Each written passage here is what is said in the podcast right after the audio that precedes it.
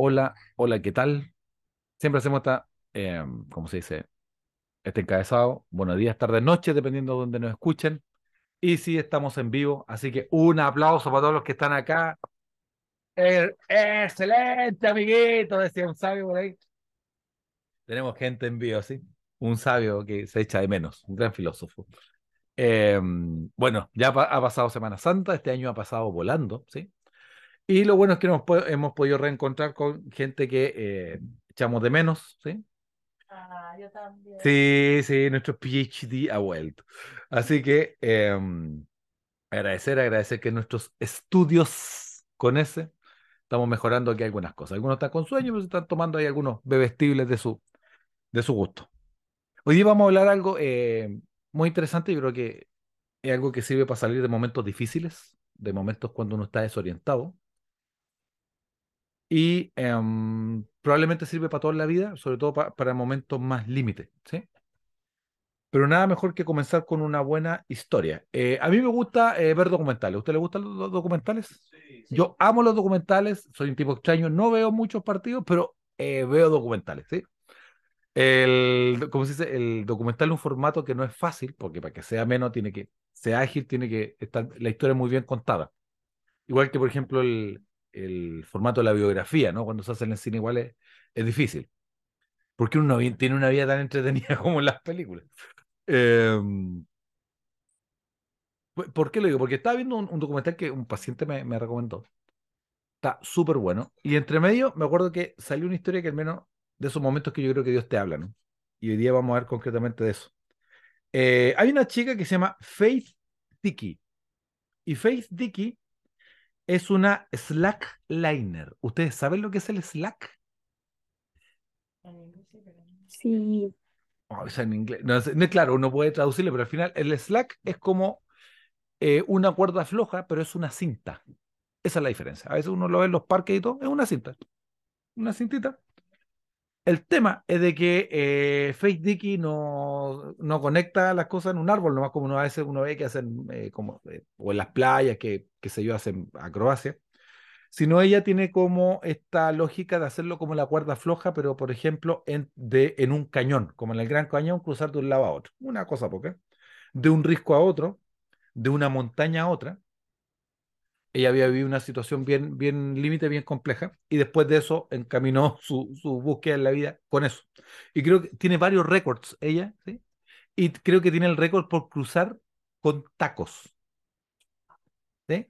Y creo que, creo que hay, sí, literalmente taco aguja. Eh, tiene el récord de eso, tiene el récord de que eh, con un vestido se larga a llover, con tacos cruzando el slack, en, en slackline.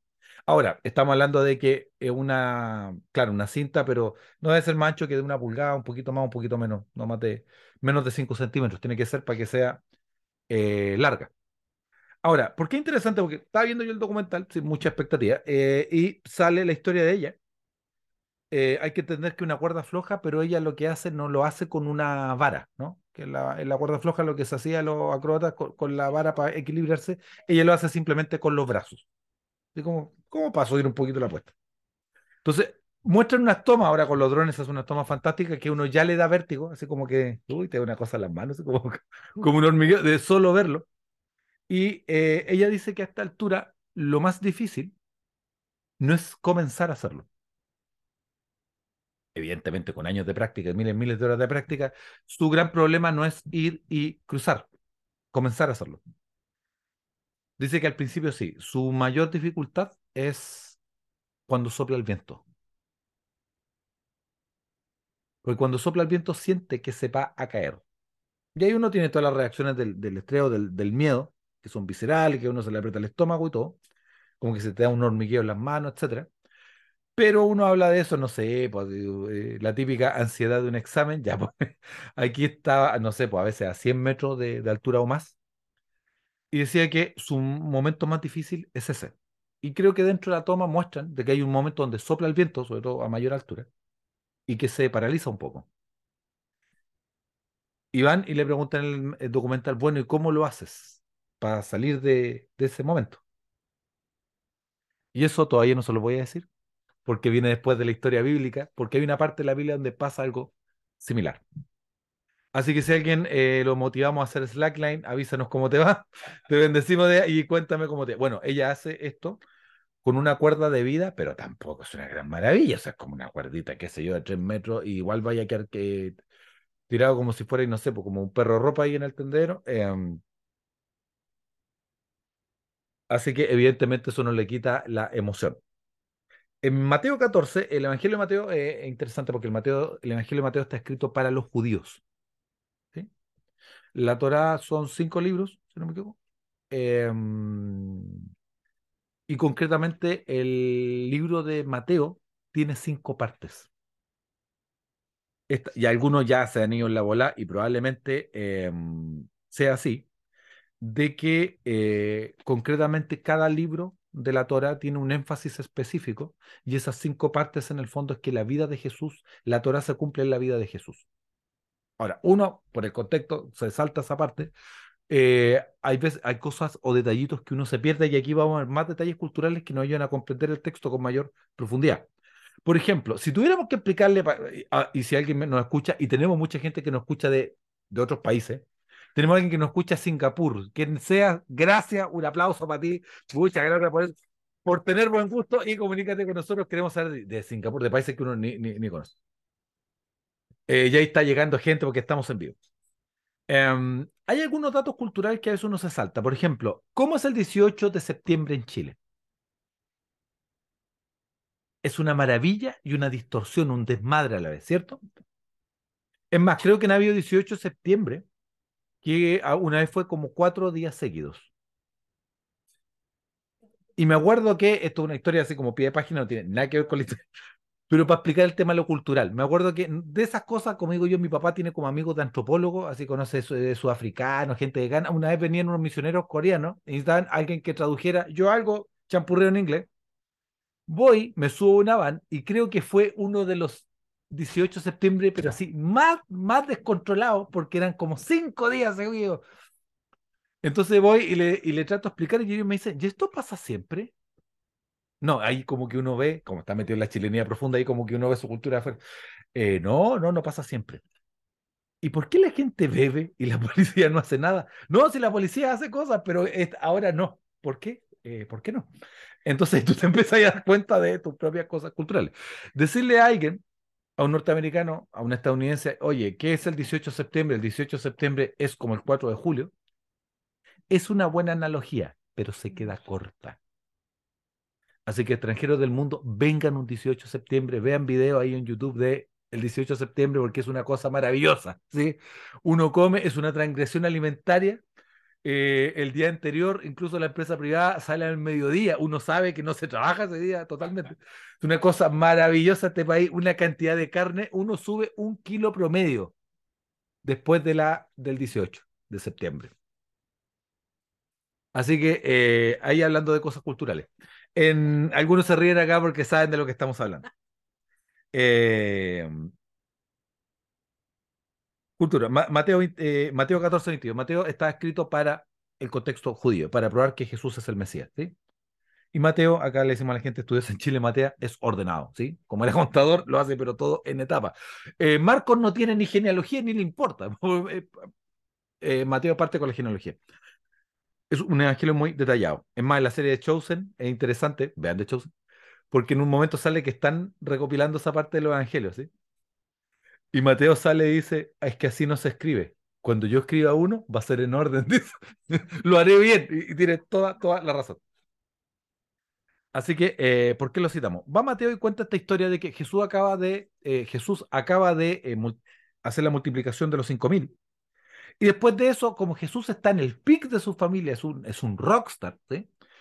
Está saludando a la gente, orando por ellos, dando autógrafos, orando por los niños y todo hace una cosa rara, licenciada, muchachos, eh, váyanse, yo me despido de la gente, voy a subir a orar y después nos pillamos al otro lado del lago. Suena bien. El tema que, como suele pasar, los discípulos empiezan a cruzar y hay una tormenta de aquella, ¿sí? Una tormenta perfecta. Como en esa película, una tormenta perfecta. Son pescadores profesionales, gente, navegantes profesionales, y creo que por la conversión de hora, no sé si eran seis horas de tormenta o más que se ha mandado. Algunos dicen que doce, eh, pero por lo que había entendido, porque habla de, de los horarios, se calcula de más o menos si terminaba tal hora, se habían mandado mínimos 3 a 6, o algunos dicen hasta 12 horas de tormenta probablemente. Mínimos habían mandado 6. Y dice que tiene el viento en contra. Están en eso eh, porque habla de la cuarta vigilia. Y a mí me encanta porque muestra que los discípulos son humanos y eran medio, medio torpes, ¿no? Entonces eso le da esperanza a uno. Porque dice que en el versículo 26 dice, un fantasma, dicen. O sea, imagínate la fe, nada que ver, pues, sincretismo absoluto, porque... Y Jesús hace un milagro que empieza a caminar sobre el agua. Eh, muchos dicen que el énfasis que se le da es que en el antiguo pacto, que, eh, pone, ¿cuál es la gran estrella del antiguo pacto? Moisés. Pues, Mo, Moisés. Moshe, sí, por eso nombre rabino Moshe. Venga, venga, hijo, venga, estudie. Venga, venga, sí.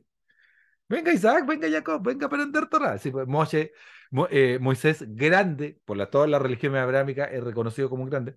Moisés, ¿qué es lo que hace con el agua? ¿Cuál es el milagro? Lo abre para cruzar. ¿Jesús qué hace? Camina por sobre. Es otra cosa. Porque como Dios es hecho hombre, claro, aquí lo que pasa de que en el caso de Moisés va a Dios y abre un camino en el mar, hace un milagro de pasar a través, ¿sí?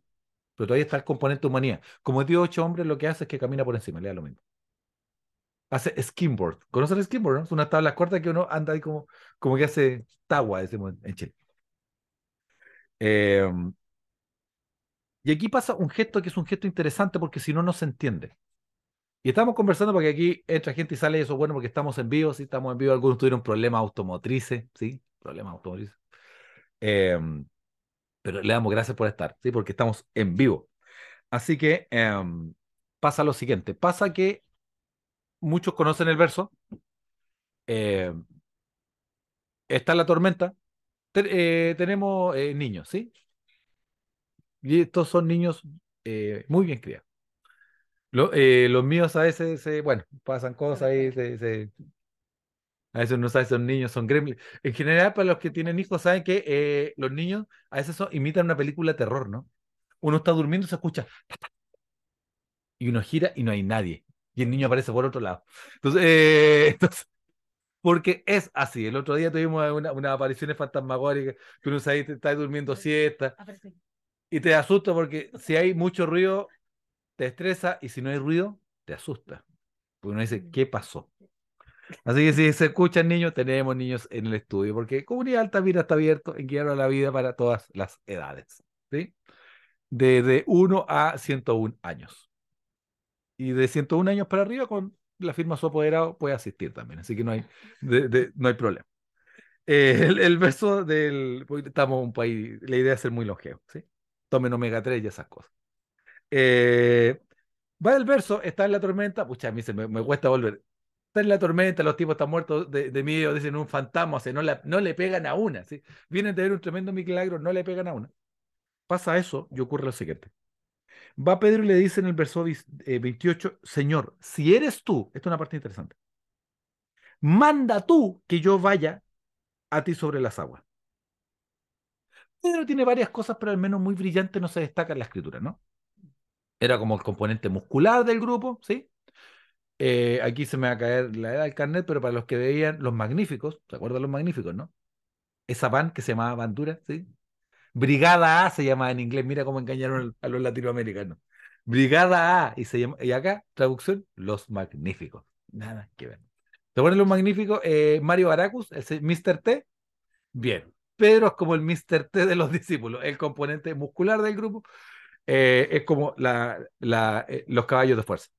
¿Por qué lo decimos? Porque, y aquí hay un, tema interesante. ¿Por qué Pedro, si creen que es un fantasma, ¿por qué Pedro le dice si eres tú?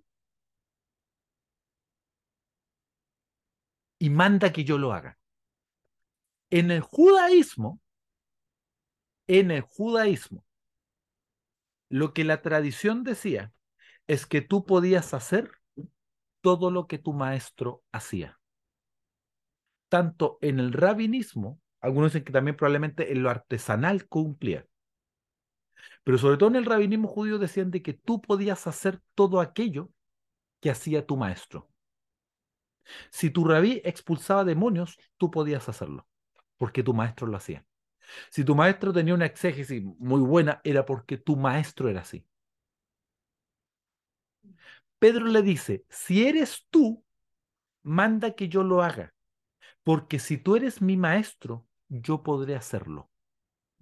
Y si no, no. Y Jesús, que siempre fue, como digo yo, medio punk, medio narco para algunas cosas, eh, comparado con los maestros de la época, va y dice, sube la apuesta porque al final les dice cosas mayores que yo. Ustedes harán. Y como rompe ese techo de, de cristal, dirían algunos, de que no se puede, Jesús dice, ustedes harán cosas mayores. Porque Jesús, teniendo todo el poder, ¿qué es lo que hace? Lo reparte.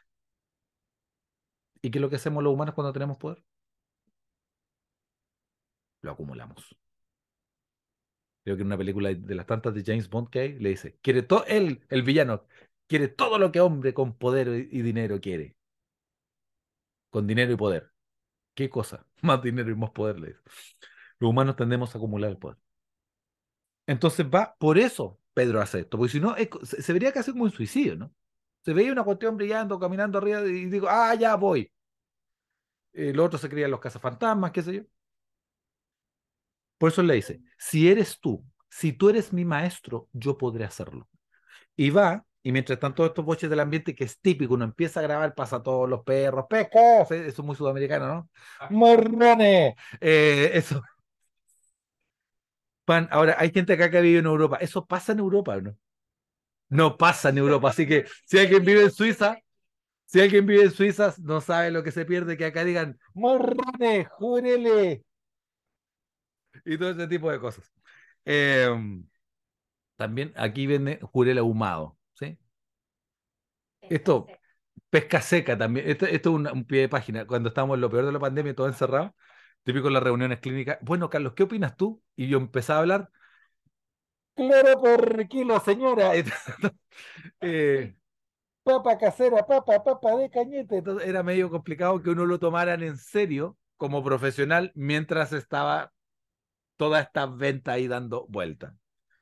Eh, y Jesús le, le, gustó esta cosa, ¿no? Eh, volviendo al tema, yo y mi déficit de atención. Eh, le dice, Jesús le dijo, él le dijo, lo encontró tiene razón, pues, se está tomando de cómo es esta cosa, cómo es el rubro. Si yo soy tu maestro, tú puedes hacer cosas, las cosas que tu maestro hace.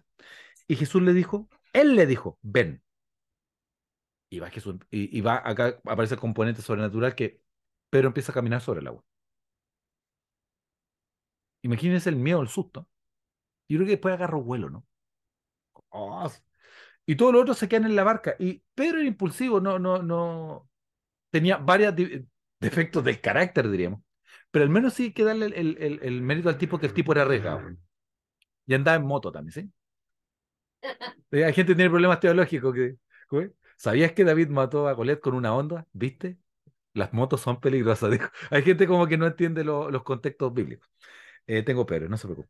Entonces, pasa lo siguiente, pasa exactamente lo mismo que hablamos de la historia de Slackline. Dice que Pedro va y empieza a agarrar vuelo, ¿sí? empieza a caminar sobre el agua, va bien, pero en el verso eh, 29, pero ya en el 30 dice que viene un fuerte viento y tuvo miedo, que más humano que eso. Se paralizó. Y comenzando a hundirse, porque cuando uno tiene miedo se empieza a hundir, dio voces, Señor, sálvame, ¿sí? Ahora, si yo hubiera sido Jesús, ¿qué habría hecho? Yo habría esperado que se hundiera un poco, que tragara agua. Aquí en Chile le hicimos una china, lo habría bautizado así, y después le, que tragara un poco de agua y después lo habría sacado. Pero Jesús, por algo era, era. Eh, va y lo saca. Y le dice, ¿por qué dudaste? En el fondo, iba y bien, ¿cachai? Estás ahí aprendiendo este nuevo deporte, el surf todavía no existía. Entonces estuviste a punto de ser un gran cajuna, Pedro, pero dudaste. Y mire qué interesante, después de todo lo que pasa en el verso 36, los discípulos dicen, verdaderamente es el Hijo de Dios. O sea, lo habían visto multiplicar porque no sabían con quién estaba lidiando. Y eso es interesante porque a veces en, la iglesia nos pasaba lo siguiente. Pasaba que queríamos que la gente entendiera al tiro y se comportara al tiro. Interesante. Algunos hablan en inglés de eso del believe, belong, behave. Nosotros queríamos que la gente primero se comportara como cristiano y después creyera. Y aquí pasa al revés. Empiezan a creer de a poco y después empiezan a cambiar su comportamiento. Porque eh, es cierto eso que ven a, Dios como estás. Hay gente que dice que sí, hay gente que dice que no. Yo creo que sí, porque Dios quiere transformarnos, quiere sacar lo mejor de nosotros. pero tenéis que venir como estáis, porque si no es como esperar ir a la urgencia, ir al, no sé, a la sala de urgencia en el hospital, es sentirme mejor para ir. Eso no tiene sentido. Uno tiene que llegar e ir como está. ¿sí?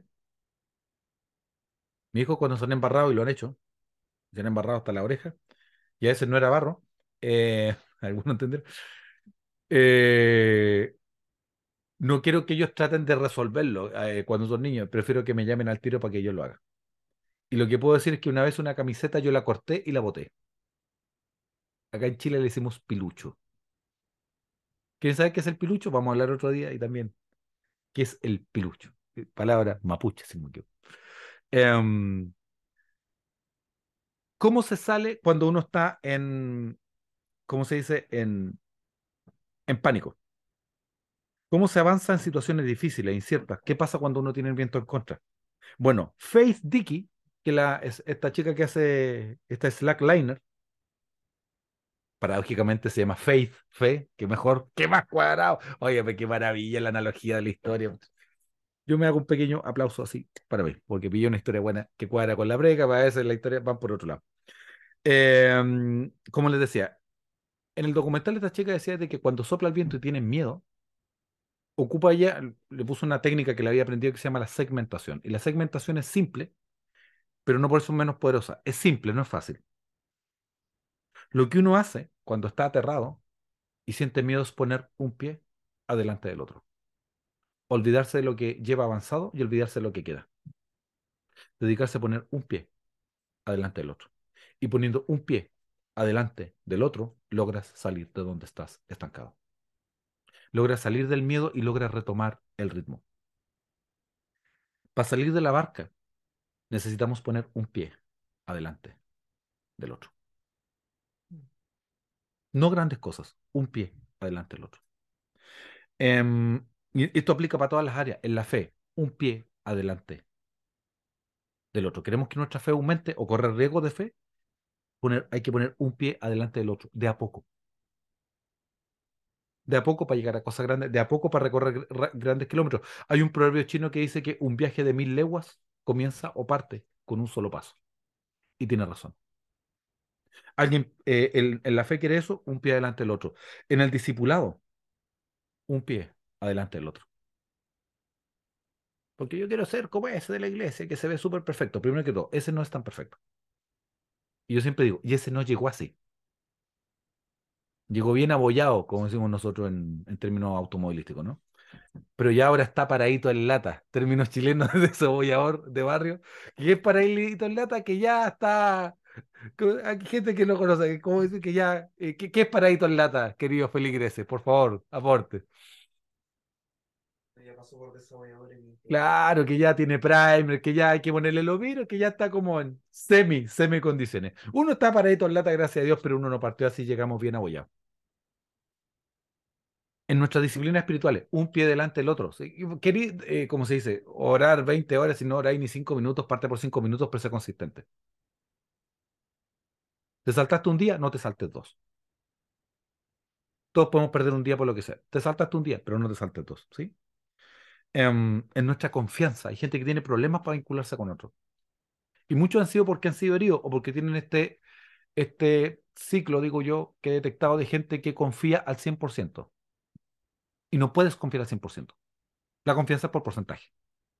Yo no me subo al autobús y le digo, oiga, ¿usted es un conductor profesional o no? Muéstreme su, su, su carnet. Su... Uno no hace eso.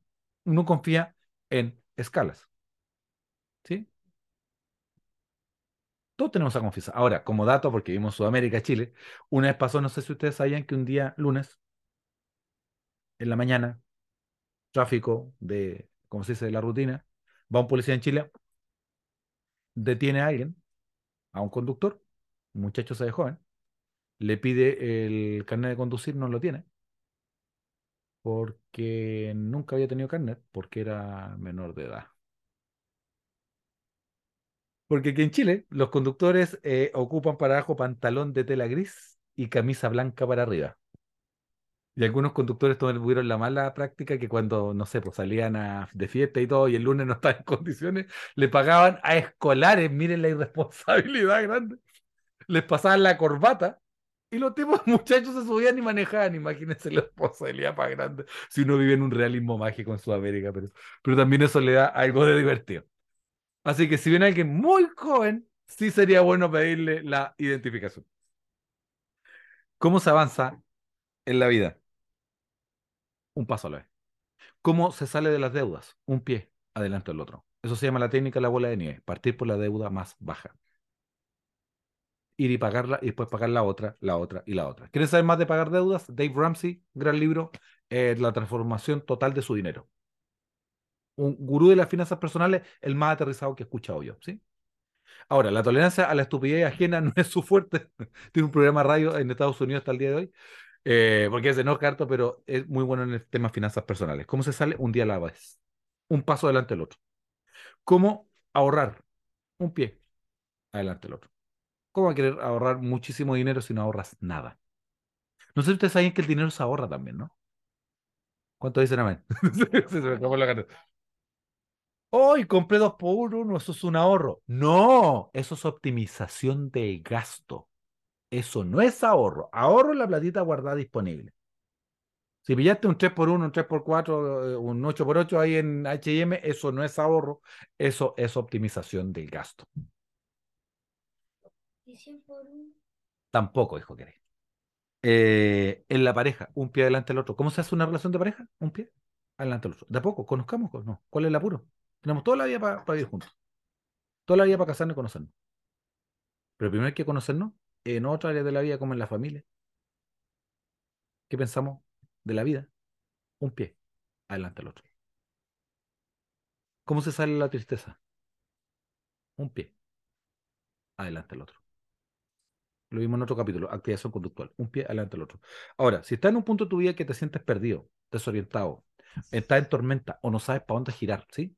Para los que han navegado alguna vez de noche, cuando hay tormenta o el mar está picado o el lago, lo que sea, uno literalmente no tiene idea dónde está. Se ve todo oscuro, no hay nada. Entonces los apóstoles estaban aterrados y perdidos. Y estaban tan asustados que creen que viene Jesús y creen que es un fantasma. ¿Cómo se sale de esto? Con un pie adelante del otro. Si alguien quisiera mejorar su condición física, ¿qué debería hacer?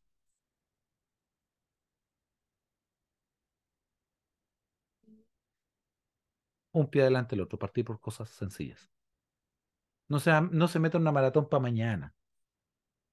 Camine 10 minutos. Puede agarrar esa máquina de ejercicio que la tiene para colgar ropa.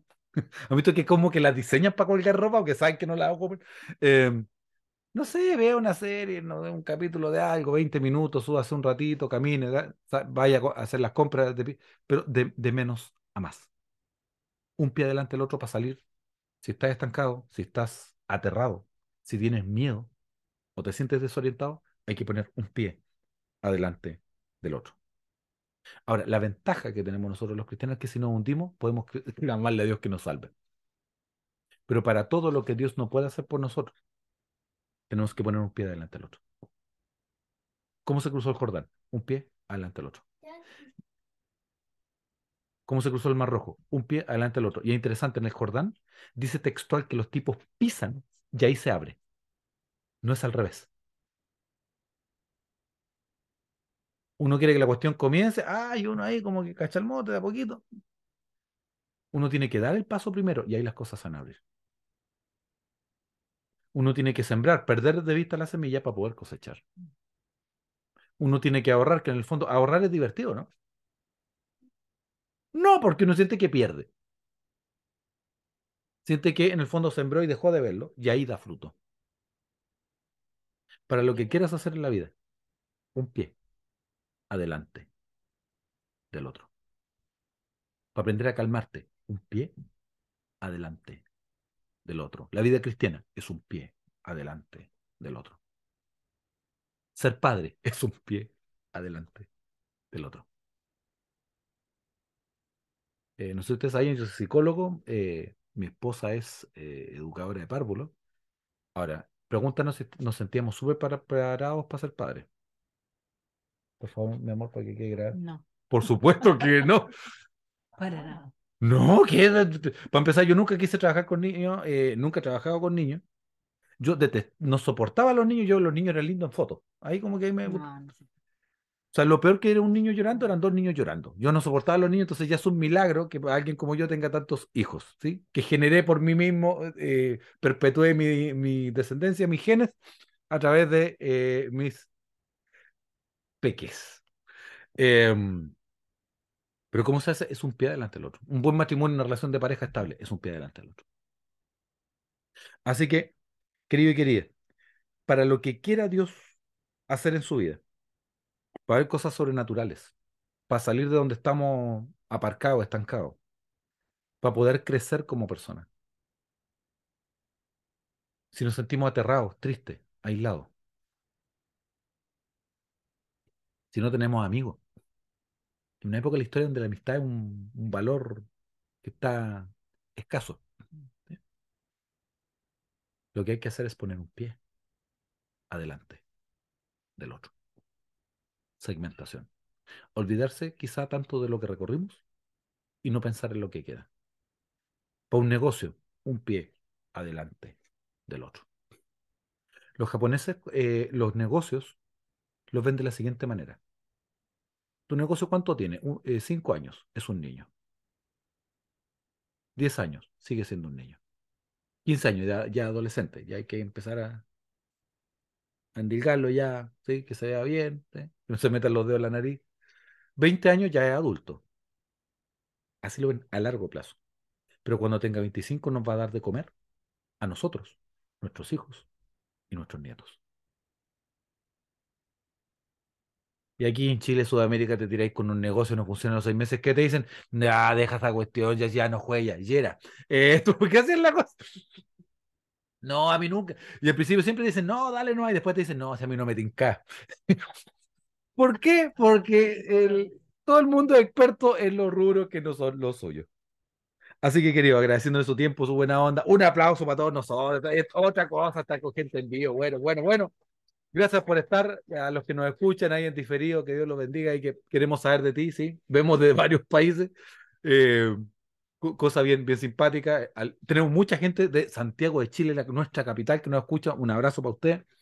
Eh, para los que son extranjeros, vengan un 18 de septiembre, les va a cambiar la vida, una experiencia eh, trascendente y sideral y decirles que sea lo que sea que estén viviendo, sea lo que sea que estén soportando, sea lo que sea que quieran lograr o el desafío que estén viviendo, para salir de la barca lo que necesitan es poner un pie adelante del otro. Esto ha sido otro capítulo de Guía para la Vida. Que el Señor los bendiga. Un aplauso, un beso, un abrazo y hasta siempre.